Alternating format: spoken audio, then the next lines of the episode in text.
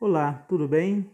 Hoje o nosso fragmento traz um pensamento do escritor Paulo Coelho, que diz o seguinte: Podemos acreditar que tudo que a vida nos oferecerá no futuro é repetir o que fizemos ontem e hoje. Mas se prestarmos atenção, vamos nos dar conta de que nenhum dia é igual a outro. Cada manhã traz uma bênção escondida uma bênção que só serve para esse dia e que não se pode guardar nem desaproveitar.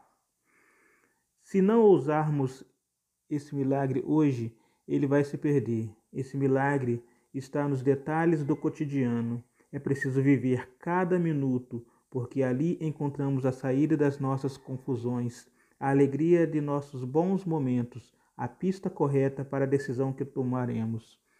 Nunca podemos deixar que cada dia pareça igual ao anterior, porque todos os dias são diferentes, porque estamos em constante processo de mudança.